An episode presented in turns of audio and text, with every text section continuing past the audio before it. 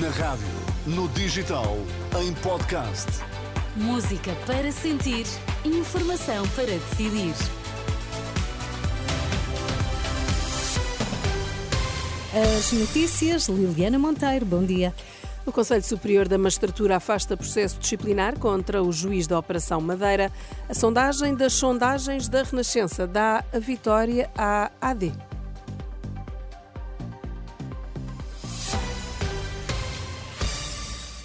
Olá, bom dia. O Conselho Superior da Magistratura não equaciona qualquer averiguação ou processo disciplinar contra o juiz da Operação Madeira. Em informações prestadas à Renascença indica que os dados recolhidos dizem que a demora de 21 dias que estendeu a detenção de três arguidos se deveu à complexidade do processo, à dimensão dos dados que foram dados pelo Ministério Público, além do tempo necessário ao estudo deste processo por parte do juiz.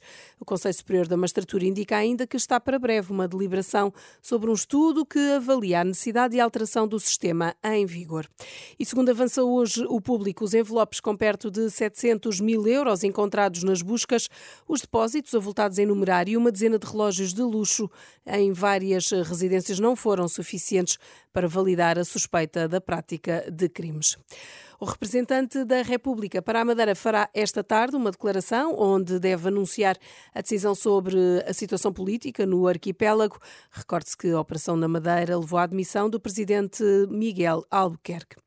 Nos debates políticos da última noite, Pedro Nuno Santos, Mariana Mortágua, o PS não afasta a possibilidade de um acordo com o Bloco de Esquerda, mas sem qualquer acordo pré-eleições.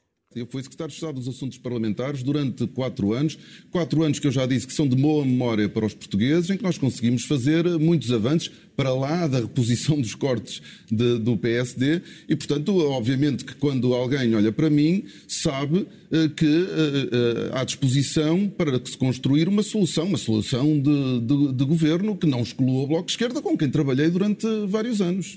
Neste debate na RTP, Mariana Mortágua, tal como já tinha adiantado aqui na Renascença, voltou a dizer que não haverá uma maioria absoluta e os entendimentos serão, por isso, necessários. Não vai haver uma maioria absoluta e sabemos que não vai haver. E, portanto, a única hipótese de haver uma solução estável neste país é de haver um entendimento com a esquerda e esse entendimento tem de ser para virar a página da maioria absoluta, precisamente nos temas que aqui falamos. Na saúde, na habitação, já noutro debate, este na SIC, entre Rui Tavares do Livre e André Ventura do Chega, com o Livre a defender uma comparticipação a título de empréstimo para os jovens poderem comprar casa. Ao invés do Estado estar a ser fiador daqueles jovens, porque os bancos não emprestam a 100%, que não têm pais com dinheiro para lhes dar a entrada de casa, e assim no fundo, é o Estado que vai ser fiador deles. O que acontece é que há uma comparticipação para os jovens, para poderem para a classe média e baixa também, para poderem ter uma entrada para uma casa e essa comparticipação é devolvida depois, após um período de carência ou com um juro mais baixo, a partir de um fundo público e enquanto ela não é devolvida, assim podemos ter algumas condições para essa ajuda de casa. Também o Chega concorda que é preciso dar prioridade a quem não consegue comprar casa.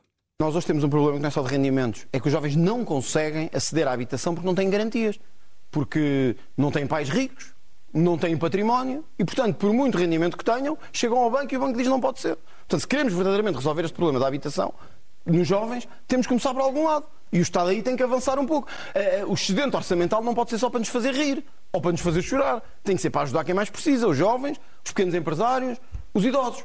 Neste debate também se falou de justiça, com o Chega a defender um aumento de penas para o crime de corrupção.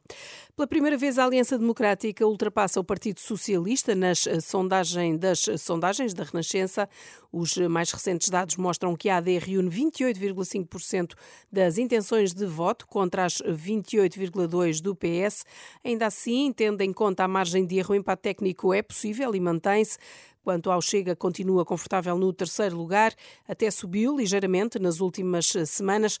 Luís Aguiar Conraria, consultor da sondagem das sondagens, olha para estes resultados. Com a percentagem de indecisos que temos, obviamente que o resultado tanto pode ir para um lado como para o outro. Para no nosso filtro o AD ter passado o PS quer dizer que as últimas sondagens consistentemente têm dado a AD à frente. Portanto, já é um movimento consistente, digamos assim, nas sondagens.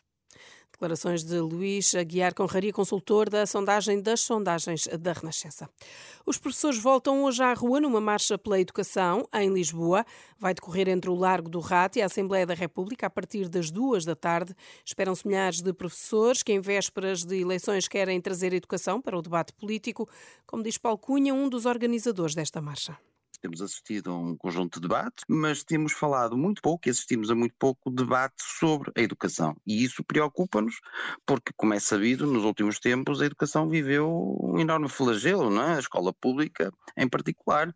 É, é importante recordar que temos ainda hoje mais de 30 mil alunos sem professora, pelo menos uma disciplina, temos também cada vez mais professores sem qualquer formação pedagógica para lecionar. Neste momento, cerca de 3.200 professores não têm a formação adequada.